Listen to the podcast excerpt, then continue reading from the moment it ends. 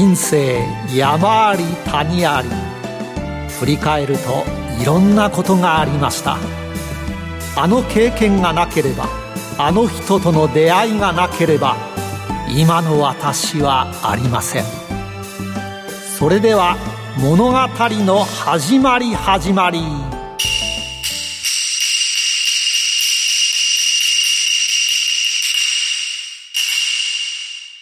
企業トップが語る人生波乱万丈。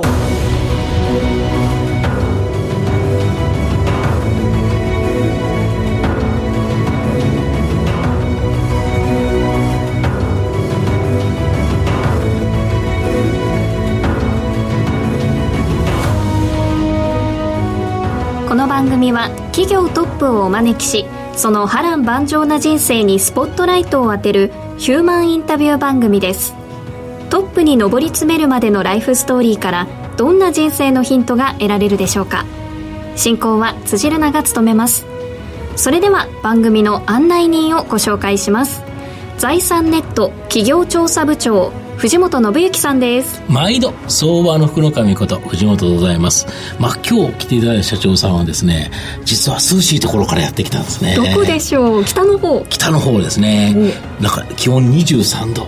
夢のようなっていう感じですね。もう、それでは今日のヒューマン北の方からぜひご期待ください。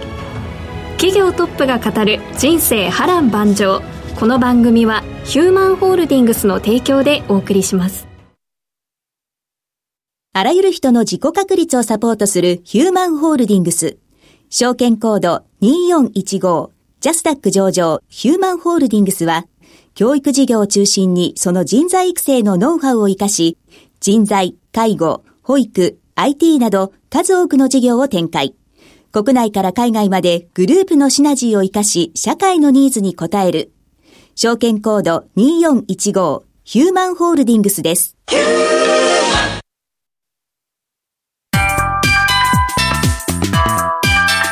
入沢ヒューマン古今東西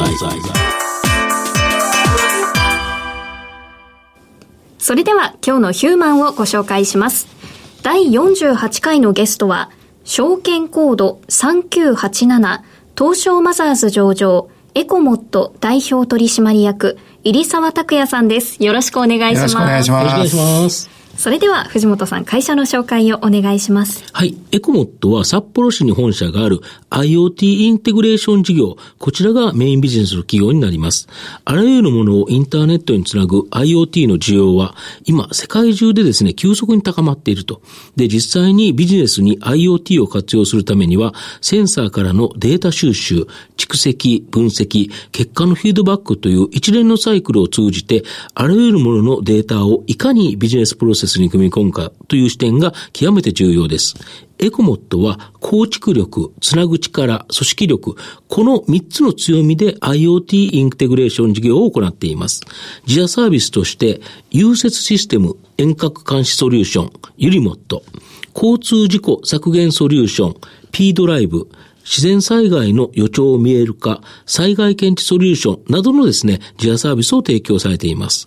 まあ、今後 IoT はですね、様々な分野で活用されるため、まあ、大きな成長が期待できる企業だと思うんですが、はい、IoT でセンサーでいろんなものをモニタリングしている会社っていうことですか、そうですね、モニターしてですね、様々そこから、まあ、指令を与えたりっていう形で、やはりその、見える化をするっていうことですかね。北海道ということで、このユリモット、ロードヒーティングの監視っていうのは北海道らしい、あの事業ですよね。これがだから、ちゃんと監視してなかったら、雪が積もっちゃうかもしれないし、あの、無駄にしちゃうと、ものすごいエネルギーを無駄に使ってしまうという形なので、本当にですね、社会インフラに、まあ、即した様々なシステムという形ですよね。はい。今日はどうしてこのような事業を始めたのかなどなど、いろいろとお話伺っていきたいと思います。今から入沢ヒューマンの生態を探るべくトップに上り詰めるまでの人生についてたくさん質問します。一問一答形式でお答えください。それでは、よーい、スタート生年月日、年齢は？えっと、1980年1月10日生まれの38歳です。出身地はどちらですか？北海道札幌市です。子供の頃のお父さんの職業は？えっと、住宅設備業ですね。はい。兄弟は何人ですか？えっと、3人です。弟が1人と妹が1人います。子供の頃は一言で言ってどんな子？まあ、野球ばっかやってたえ感じですかね。はい。勉強スポーツどっちが好きでした？スポーツですね。初恋は何歳ですか？あんま覚えてないんですよね、初恋本当ですか 国語算数英語理科社会どの科目が一番得意？えっと、算数ですね。好きな芸能人はいますか？中山美穂さんですね。一番尊敬する人は誰？徳川家康です。子供の頃は何になりたかった？えっと、映画監督になりたかったんですね。おはーまた社長になるとは思っていましたか？い。まあ、いつかはやるだろうなとは思ってました。はい。学生の頃はどんなアルバイトをされましたか？と、靴屋さんとか、あと映画館でもアルバイトしてました。ここもやはり映画なんですね、社会人1年目はどこでスタートしましたか？えっと北海道の、えっと、クリプトンフューチャーメディアという IT 企業でした。好きな言葉座右の銘などはありますかえー、温故知新ですね。最後に質問します私辻るなを一言で表現してくださいえっと、写真で見るより実物の方が綺麗ですね。いや、よいしょパターンですね。はい。皆さん聞きましたか、はい実物の方がいいそうですよ、はい では藤本さんよろしくお願いします、はい。えっ、と、野球少年だったっていうことなんですけど、い、つまでやってたんですか？中学の時でちょっとやめちゃったんですけど、中学までやってました。それはあはいれですか、故障して。そう、怪我があったんで、高校の時はちょっとできなかったんですけど、まあでも野球やっぱ好きなので、今でも草野球やってますね。あ、そうですか。はで、あと、高校の時に、はいやはり映画とかに目覚められたとか。そうなんですよ。映画監督になりたくてですね。まあアメリカにも留学したんですけども、やっぱりなんかこう、なんでしょうね、え芸術の世界にちょっと興味があってですね。なるほど。で、高校卒業して、いきなりアメリカの大学ですよね。そうなんです。まあ日本の大学も受けたんですけど、ちょっとうん受からなかったのもあったんですけど、でもどうせ行くなら本場だと思って、親に頼み込えんで。どちらの大学に行ったえっと、シアトルですね。で、ただそこで映画をやろうと思って、まずは語学ということで行ったと思われるんですけど、ただそこで違うものに出会ってしそうなんですよ。あの、ちょうど99年だったんですけども、はい。まあ IT バブル真っ盛りでですね、はいマイクロソフトとかアマゾンっていうのがシアトルにあったのでまあそこであの大学でもやっぱりみんなこうパソコン使ってなんかいろいろやってるので、自分もやっぱパソコン使えるようになろうと思って、で、やっぱり I- これから IT だったのに目覚めちゃって、だから映画よりもなんか IT の方にどんどんどんどんこう傾注していってですね、それでもう今となって IT 企業をやってるまでになりましたと。なるほど。ですね。はい。で、あれですよね、その1年間シアトルの大学行って、また2年別の学校、あそうですね。そこは IT 系のっていうそうですね。そこも、えっと、まあ、普通のコミュニティカレッジっていうところだったんですけども、まあ、とにかく、まあ、いろんなものを勉強できる中で、あの、IT 系の授業を積極的に取って、まあ、コンピューターサイエンスですとか、まあ、あの、本当に HTML とかそういう基礎的なものとかもやってましたね。で、そこで3年間学ばれて、はい。えー日本に帰ってきて、そこで、えっ、と、就職ですか？そうですね。そこで、札幌の今のクリプトンフューチャーメディアというところに就職しました。なるほどだから新卒じゃないんですよ。ああ、なるほど。だから突然帰ってきて、えっと、3月、4月ぐらいに帰ってきて、本当にハローワークとかそういうところで探して、で、今のそのクリプトの伊藤社長に拾ってもらったって感じですかね。なるほど。そこではどんなび、あの、仕事されてたんですか？そこはですね、あの、もともとアメリカから音を輸入してきて、まあ、効果音とかを輸入してきて、ゲーム会社さんとかに販売するようなことをやってたんですけども、その音を着信メロディーになるほど、着メロに。ええその頃まだガラケー？ガラケーです、ガラケーですか？で、やってて、その着信メロディーの配信事業なんかを僕やってたんですよね。なるほど。これだけど、この頃ってものすごくそういうようなコンテンツ事業、そ最初少なかったのが一気に立ち上がりましたよね。そうなんですよね。ですから、そのコンテンツビジネスってすごくその時もう流行って、もうたくさん出てきたんですよね。で、まあ、5年ぐらいずっとやっていく中で、まあ、ある程度目標にしてた数字とかもまあ達成して、まあ、一つなんかこうやりがい、いややりがいっていうかまあ区切りがついて、まあそうだなと、これからちょっとこの携帯のシステムってまだまだ、あの、すごくなるだろうなと思って、それでコンテンツっていうことではなくて、もうとにかくこの、まあ、なんですかね、モバイルネットワークっていうものを使った何かビジネスがしたいなと思って、まあ会社立ち上げたんですよね。で、最初起業された時は、たった10万円で起業したそうなんですよね。あの、資本金10万円で、はい。うんこれ当然10万円だと自分のお金でやったんですよね、それぐらいだと。そうですね。あの、辞めた時、だから27歳で起業したんですけど、当然そんなに貯金もあるわけじゃないですし、ですから本当にまあ10万円ぐらいはあったので、まあそれでっていう形で始めた感じですね。なるほど。で、その後、あれですね、スマホが出てきたんですね、すぐに。そうですね。あの、2007年2月に僕創業して、6月にはもう iPhone が、その当時発売っていうか発表になって、で、これからはこういう時代が来るなと。ただ今多分 iPhone で着メロダウンロードしてる人ってあんまいないですよね、きっとね。まあそういう、だからこれはなんか世の中が変わるなっていうすごいそういう感じはしましたね。なるほど。はい、一番最初にその起業された時のあのビジネスっていうのは何をされたんですか？最初はですね、うん、あの、携帯電話で、こう、いろんなシステム作りをやろうと思ったんですけども、たまたま、まあ、知り合いでアパートのオーナーさんが、はいはい、あの、ロードヒーティングのボイラーの、まあ、燃料代がすごく高いと。なんで自分で入り切りしに行ってるって言うんですよね、車乗って。ああ、要は札幌だから、札幌であの基本的には雪が降ったりして、はい、えー、凍ると。道路が凍っちゃいけないから、はい、温めるんですよね、あれね。雪を溶かすんですね。溶かして、だからそれってあれ、ボイラーを焚いて。そうです、そうです。だあの、雪がちゃんと降ってる時にはやっとかなきゃいけないけど、はい、降ってなかったら別にしなくていいから、そそれをわざわざスイッチ、え、自分で入れる、入れに行くんですか？そうなんですよ。で、要は、本当はセンサーで、うん、あの、自動運転っていうのが普通なんですけども、うん、センサーの運転だと、すごくこう、曖昧な運転をしちゃうので、うん、トイレがもったいないっていうことで、自分で入り切りしに行ってたと。手動だったんです手動、手動だったんですよ。大家さんが毎日自分の、あの、アパートというか、あれに行って、はい。はい、周り見て、あ、これは、これは大丈夫とか、はい、あ、やっぱり入れとかないっていう自分でスイッチ入れるんですか？そうです。え、わざわざめんどくさいですよね。めんどくさいなので、うん、それを、まあ、自分の携帯電話から、なんか入れたいと。はい。で、お前そういう携帯のことやってて、なんかそういうことできないのみたいなことを言われて、別になんか普通に買い物とかでもできるんじゃないのと思って組み合わせて作ってあげて。そしたら、すごい喜ばれて、うん、あ、これはビジネスになるのかな、みたいな、そんな形でスタートしたんですよね。なるほど。はい、これ、札幌ならではですよね。そうですね。札幌以外のところだと、このビジネスないですもんね。ないです、ないです。ロードヒーティングっていうものがそもそも札幌と青森ぐらいしかな,、ないですね。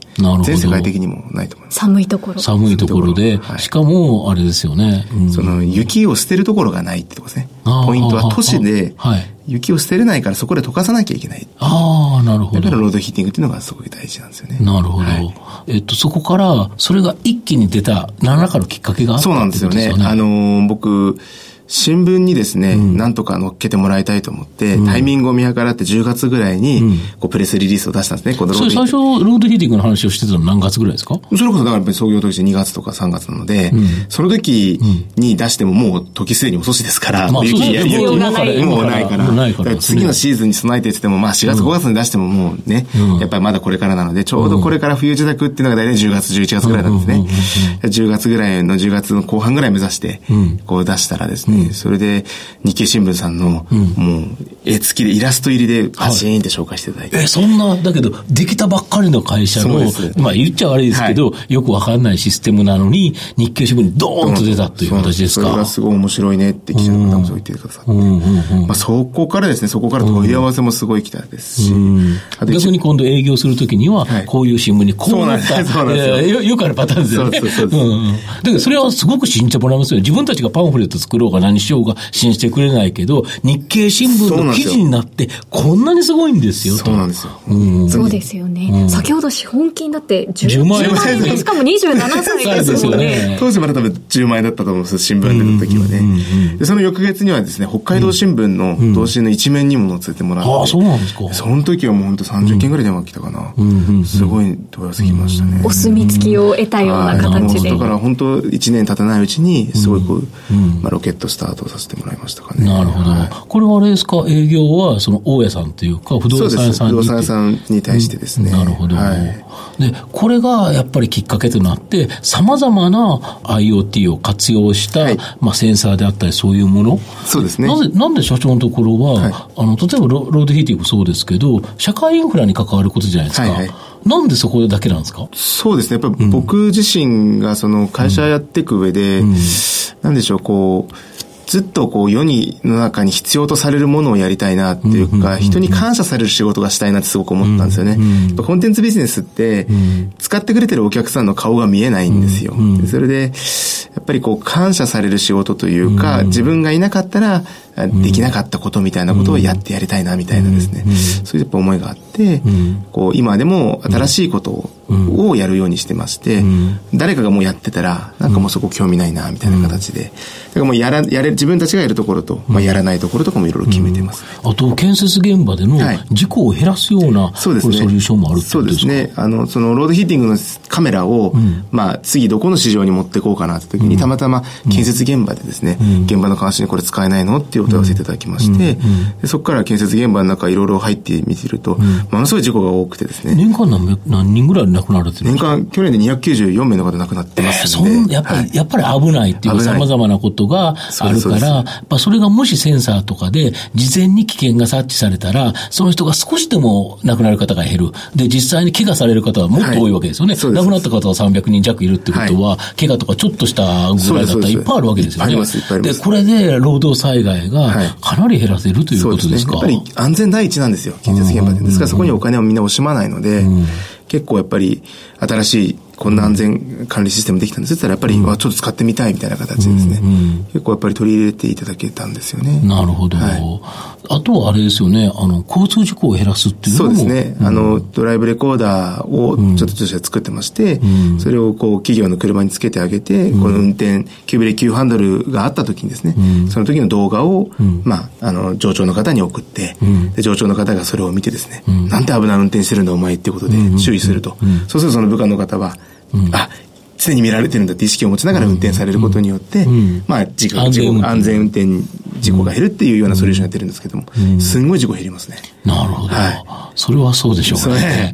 もうすごく、まあ、副産物的にね、まあ、あいつサボってねえかとか、そういうのもやっぱあるんですけども、やっぱり根本的に今、車持たない方とか、若い方は免許持って、なんですか、取らない方多いですけど、うんうん、初めて乗る車が会社の車っていう若い人すごく多いんですよね。すごく事故がやっぱ多いみたいで、うん、そこでそういうのでつけて、まあ、しっかり監視していこうということでやってますね。なるほど。はい、これ本当はだから社会のために役に立つっていうことですよね。ね。はい。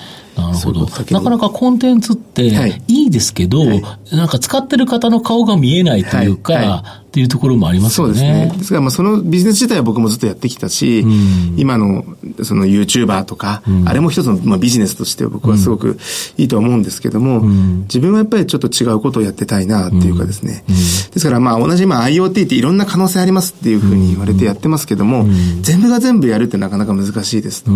その中でも、例えば流通小売の分野での、まあ、店舗でのそのクーポン発行ですとか、O2O とか、BLE とか、そういうのはあんま当社やってなくてですね、やっぱりその、とにかく、世の世のため、人のためになるような、社会インフラになるような、こう IoT システムみたいな。僕やっぱ創業の時に、この指きたす社会っていう言葉がすごい好きだったんですよ。今もう指きたすは誰も言わないですよ。でもこれ IoT で指きたす社会の時の話と全く一緒なんですよね。でその時ともあんまり変わってないですね、考えてることは。で札幌アンビシャスに一旦上場されてると思うんですけど、はい、あの、上場自体をなぜ目指そうとされたんですか、はい、えっとですね、まずその、上場したいと思ったのは、本当創業して2、3年ぐらい経った時に、うん、あの、マンションの、まあ、ある、ロードヒーティングの年間監視入れるときに、マンションの理事会があって、で、理事会総会があるんですよね。で、総会で住民さんがたくさんいる中で、あの、説明をして、そしたらもう理事の方からね、こんな出来たての会社危ないからダメだとか、いろんなこう苦情を言われて、ダメだ時に、まあ、ある理事長さんがですね、いや、皆さんとこんな新しいシステム、僕見たことありませんと。この若い社長さんを、ぜひみんなで応援しましょうと。で、言って、こう、入れもうその間もみんなシーンとなっちゃって、それで入れてくれたんですね。で、僕その後、お礼しに行ったら、いや、入沢さんと、まあこの設備本当にいいものだと思いますと。ですから僕このマンション一生住むんですと。だから、この設備も一生使えますから、あなたと私一緒のお付き合いですねっていう話をされたんですね。で、僕その時にすごく嬉しかったんですけど、同時にちょっとゾッとしたというか、逆に責任を感じた。責任をすごい感じたんですね。で、僕はあの、実はあの、えー、祖父も、まあ、父も、叔父もみんな、あの、会社をやってた経験があるんですけども、やはりどっかでつまずいてうまくいかなかったことも、まあ、見ているので、やっぱり企業っていうのはずっとこう、えー、続くもんじゃないっていう、どっかでそういうものがあるんですよ、心の中で。ですから、自分がもし、で、例えば事故に遭って会社がなくなってもちゃんと会社やっていけるようにしていかなきゃいけないですし、まあ、そういう意味ではしっかりした会社、世の中の、まあ、社会の後期となる会社を目指したいなと思って、まあ、上場っていうものを一つ目指したっていうのはありますね。なるほど。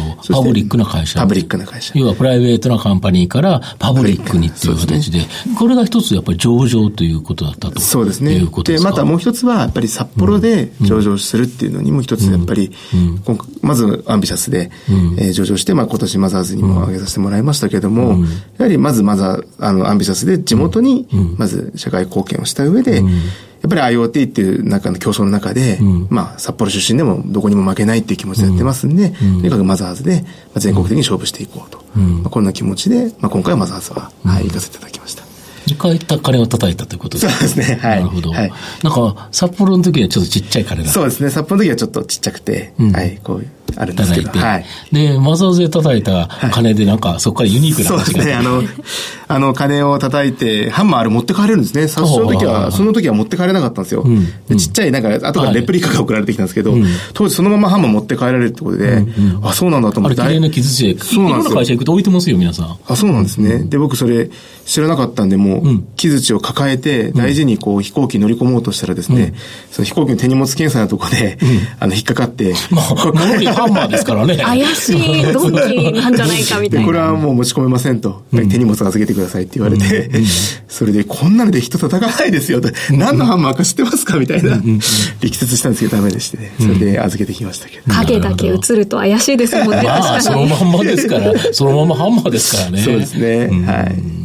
あの、先ほど日経新聞の記事があって、はい、それが追い風になったというお話があったんですが、はいうん、その他に時代で、こう、追い風になったなと思うことと、はい、逆に向かい風になったなっていうことって何かありましたか、あの、もう僕本当にラッキーだったので、起業してからずっと追い風に乗りっぱなしなんですね。うん、で、あの、まず、とにかく2007年、2008年っていうところは、うん、あの、環境ブームだったんですよね。京都駅電車マイナス6%。うんうん、あと、東横サミットがあったので。その直後ですよね。そうです、そうです。ですからもう環境にこう、寄与するシステムっていうのにすごくこう、いろんな媒体に取り上げてもらったりとかしたんですよ。要は日経新聞さんとか北海道新聞さんの環境だということで書いてくれたということですか。そうです。灯油を削減するシステムなので。で、結局灯油を削減するって経済的にもいいわけですよね。まあそうですよね。そういうのもあって、まあすごくいいですねと。で、今度2009年になるとリーマンショックがあるわけですよ。はいはいはい。リーマンショック。ですよね。そうなんですよ。で、リーマンショックの時に、うん、あの、原油価格が、リーマンショックのちょっと前からですかね、うんうん、とにかくなんか投機マネーがどんどんどんどん原油に行って、で、灯油価格が、当時2004年が40何円だったのが、150円ぐらいまでいったんですよね。えー、3倍以上に。4倍近いです、ね、それでもうこれでロードヒーティングなんてやってられないみたいな。うん、それで、うん、あの、すごくうちのシステムを入れてでも、でも少しでも下げようってことで、その年が一番売れたんじゃないかなっていうぐらい、あの、売れましたね。なるほど。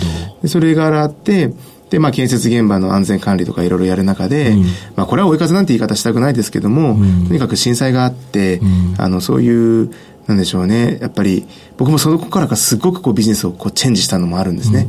やっぱり命を守れるこう IoT を目指そうみたいな。で当時僕もちょうど子供ができて、やっぱりこう、ね、あの、震災の方々に、やっぱり何かできなかったのかなってすごくそんな思いがあって、ですから今いろんなところで災害が起きてますけども、とにかくそういう災害を未然に防ぐ、もしくは起きてもちゃんとそれを知らせて、まあ、避難に逃げれる。逃げれる。まあ、そういうシステムを作っていこうと、まあ、本当に震災の時にそう思いましたね。そこから結構今まではずっとエコエコエコできたんですよ。環境に優しいものとか、まあ、とにかくモバイルでと。そこからやっぱりちょっと変わりましたね。命を守る。で、そこからドライブレコーダーとかいろいろ始めたんですけども、とにかく命を守れるようなシステムをやりたいと。思うようになりました、ね、なるほど、はい、命を守るっていうのは、実は一番ニーズもありますよね。そうですね。ね一番大切なものを守れる、それがシステムによって守れるっていうことは、やっぱりそのニーズって大きいですよね。そうですね。まあ IoT とものすごい親和性が高いと思うんですよね。うんそこに強い思いがあるから、はい、東日本大震災とかリーマンショックって、うん、この番組で聞いてきた中では、それが、こう、向かい風になってしまうことが、はい、もうそこがピンチだったっていう方が多かったんですが、今日は違うお話を聞くことができました。ここまでは、入沢さんの過去を振り返る、入沢ヒューマン古今東西をお送りしました。入沢ヒューマン現在未来。ここからは現在、未来のお話を伺っていきます。御社にとって人とは何でしょうか？人とは、はい。財産ですかね。やっぱり人材が全てだなと僕は思ってますね。はい、そうですよね。はい、だから、いくら IoT のシステムとか様々なものって言っても、はい、それを作り上げていくのは人だし、そそれをやっぱり売って販売して、実際に使ってもらうのも人ということですか。なるほど。エコモットを、社長、今後どんな会社にしていきたいですか？そうですね。やっぱりその、先ほども言いました、社会のインフラをこう、守れるような、うん、本当よ世の中になくてはならない会社にしたいなと思うんですね。うん、僕やっぱり、資本金10万円で会社やった時に、ものすごいこう、うん、馬鹿にもされたし、うん、なんでしょう、こう、そう見返してやりたいというかね、うんうん、そんな気持ちがあって、うん、やっぱセコムみたいな会社僕すごく思うんですよね。うん、か防犯っていう、もうなくてはならないものと、すごい経済性というかですね、まあビジネスとしても大成功さんそうですよね。で、すごいデータ収益ですごい社会貢献もたくさんされていると。すごくいい会社だなって、ああいう会社を目指したいなと思ってますね。これやっぱ IoT の力で、あちらは警備っていう形だと思うんですけど、御社の場合は、それを例えばセンサーを使って、あの、交通事故を減らすとか、まあ、例えば建設現場での事故を減らす。また今後防災っていうところは、いろんな研究すると面白そうですよね。はい。とにかく今いろいろ始めてます。なんかものを作って、例えばダムを作る、なんとか作るって、あの、大きなものを作るんではなくて、きっちりとセンサーをいっぱい、あの、置くことによって、ね、事前に逃げちゃえばいいんですよね。そうですね。で、僕今言ってるのは、うん、その建設現場で何かものを作るときに、もうセンサー埋め,、埋め込みましょうよと。後付けにはやっぱり無理があるところもあるわけですよね。うん、まあそうですよね。ですからもう埋め込んでしまって、コンクリートの劣化なんかもずっとそこでこう測ってるとかですね。いろいろできるんじゃないかなと思ってます。この間、あの、イタリアで橋が崩落しましたけども、ね、ああいうの日本でも起きえますからね。今後ね。今後。ですからそういうところも、まあ、IoT の技術で、とにかく、まあ、どこから直していけばいいのかとか、まあ、どれをどうすればもっとまあ丈夫になるのかとか、ね、データで示すとか、そういうのをやりたいなと思ってなるほど。今できてるものじゃなくて、作るところから最初にそれが入ってると、全然違いますね。全然違いますね。まあ、そういう中になると思います。なるほど。まあ、最後、10年後の入澤社長は何をされてますか？そうですね。ちょうど48になりますからね。まだ48。まだ48。そうですよね。いや、まだまだバリバリやってると思いますね。で、もう、もっとこのエコモットっていう会社が、より社会に貢献できるようなっていう感じですか？そうですね。で、もしかすると、これ、今現在は日本っていう形じゃないですか。はい、やっぱグローバルにもそうですね。とにかく、うん、今、いろんな通信規格っていうのをどんどんどんどんこう、うん昔はすごいバリアが高かったんですけど、うん、今だんだんなくなってきてますんで、うん、本当10年後だったら、もう本当に世界中どこでも同じシステムが動いてるっていうことも考えられるんじゃないかなと思いますね。うん、ぜひやりたいですね。はい、最後になりますが、はい、エコモットの名前の由来ってお伺いしてもいいですか？本当にもうベタなんですけども、うん、エコモバイルって会社にしたかったんですよ、最初。はいはい、で、モバイルってどう？ってかみさんに聞いたら、うんあの、モバイルって何って言われたんですよね。モバイルって言葉知らないんですよ。知らなかったんですよ。なので、まあ、エコモの後に、まあ、ちょっととにしたっていう感じですかね。まあ、エコモット、エコモットとエコモットと、はい。いい響きですね。はい。まあ、一回聞いてもらったら忘れないっていうのが大事なので。そうですね。はい。では、その素敵な響きで締めたいと思います。はい。今日のゲストは、証券コード3987、東証マザーズ上場、エコモット代表取締役、入沢拓也さんでした。入沢さん、ありがとうございました。ありがとうございました。ありがとうございまし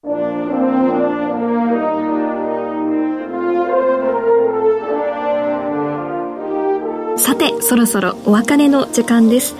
IoT 使い道はたくさんありますが、うんうん、社会インフラとして使っていきたいんだということが、もうとても心に刺さりましたね。そうですね。やはり、まあ一つはエコっていうものと、あとは人の命を守るっていうのは、これは確かになくならない。世の中絶対になくならないビジネスですから、逆に硬いという感じですよね。日本は災害も多いですから、うん、エコモットによって日本も守られるということですね。うんここまでのお相手は藤本信之と辻るなでお送りしましたそれでは来週のヒューマンにもご期待ください企業トップが語る人生波乱万丈。この番組はヒューマンホールディングスの提供でお送りしました。